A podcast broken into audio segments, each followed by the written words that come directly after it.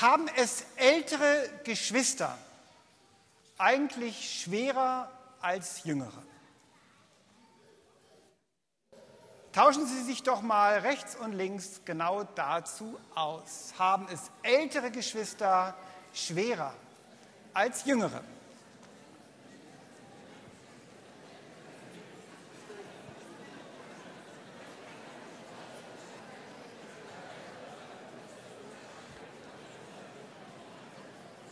Wenn man es an dem Geräuschpegel einschätzen sollte, habe ich das Gefühl, ziemlich viele Leute haben eine Meinung dazu.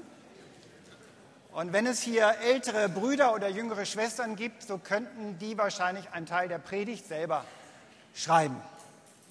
Gerne können Sie die Predigt im Gemeindecafé nachher fortsetzen.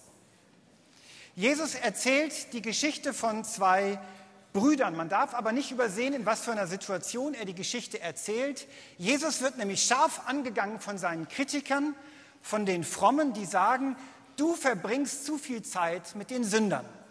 Das gehört sich nicht. Und Jesus erzählt diese Geschichte, die wir gehört haben, um zu zeigen, wie Gott ist, nämlich der Vater in der Geschichte ist Gott.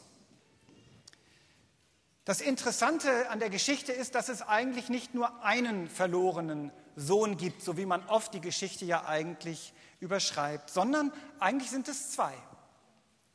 Beide sind verloren auf die eine oder andere Weise. Bei dem Jüngeren ist es ziemlich offensichtlich. Was er tut, ist für die damalige Zeit undenkbar. Er will sich den Erbteil ausbezahlen lassen, gefährdet damit den Hof des Vaters und sagt seinem Vater nichts anderes als eigentlich, du bist für mich tot.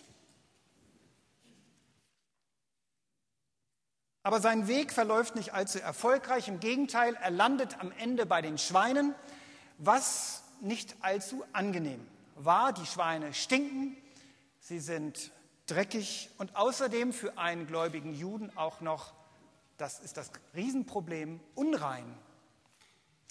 Bei dem älteren Sohn ist es auf den ersten Blick nicht ganz so offensichtlich, aber auch er ist verloren. Er lebt im Haus mit dem Vater, er sieht ihn jeden Tag, er arbeitet Seite an Seite mit ihm auf dem Feld, er teilt alles mit ihm, Tisch, Haus und Leben, und trotzdem fehlt da offensichtlich etwas. Er spricht es erst aus, als er sieht, wie der Vater die Rückkehr seines verantwortungslosen Bruders feiert, in vollen Zügen. Der ältere Sohn fragt sich nämlich, ob der Vater ihn wirklich liebt. Er ist sich der Liebe seines Vaters nicht sicher. Er ist neidisch darauf, dass der Vater seinem jüngeren Bruder um den Hals fällt und ihm selbst nur den rituellen Kuss auf die Stirn an jedem Morgen.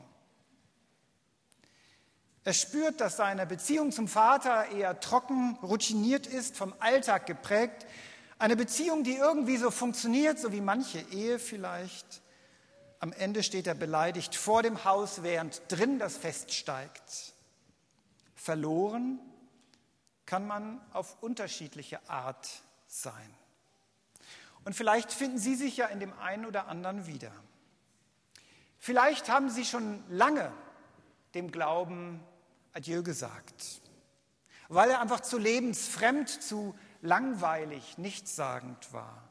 Und heute zum ersten Mal seit Jahren sprechen Sie wieder ein Gebet. Vielleicht haben Sie sich in Ihrem Leben auch in eine Sackgasse manövriert. Sie sind nicht bei den Schweinen gelandet, zumindest nicht im wörtlichen Sinn, aber irgendwie doch vor eine Wand gefahren und Sie fragen sich, wie es weitergehen soll. Aber vielleicht haben Sie mit dem Glauben auch nie Probleme gehabt. Sie kennen jedes Kirchenlied auswendig. Sie wissen im Gottesdienst immer genau, wann Sie sitzen müssen, wann Sie stehen müssen. Sie können das Glaubensbekenntnis nachts um halb drei, wenn Sie geweckt werden, sofort fehlerfrei aussagen. Und dennoch, in allem ist vielleicht die Routine so stark geworden, dass das wirkliche geistliche Leben auf der Strecke bleibt. Der Kontakt zu Gott ist vielleicht verloren gegangen und es fühlt sich manchmal an wie eine leere Hülle. Verloren kann ganz verschieden aussehen. Aber eigentlich geht es gar nicht so sehr um die beiden Söhne, sondern in der Geschichte geht es eigentlich um den Vater, um den barmherzigen Vater. Und es sind zwei Sätze, in denen das ganz klar wird. Der eine Satz heißt, als der Sohn noch weit entfernt war, sieht ihn der Vater und das Mitleid ergreift ihn. Er läuft und fällt ihm um den Hals und küsst ihn. Von weitem sieht er ihn schon. Das klingt fast so, als würde er Tag für Tag Ausschau halten nach ihm, ob er nicht zurückkommt. Und dann das Mitgefühl übermannt ihn. Das griechische Wort bedeutet, dass es ihm bis in die Eingeweiden geht, als er den Sohn kommen sieht. Und dann läuft er. Ein Patriarch im alten Orient läuft nicht. Die hatten Gewänder, so wie ich ungefähr, und stellen sich mal vor, wie das aussieht, wenn man damit läuft. Irgendwie hochraffen und dann rasen.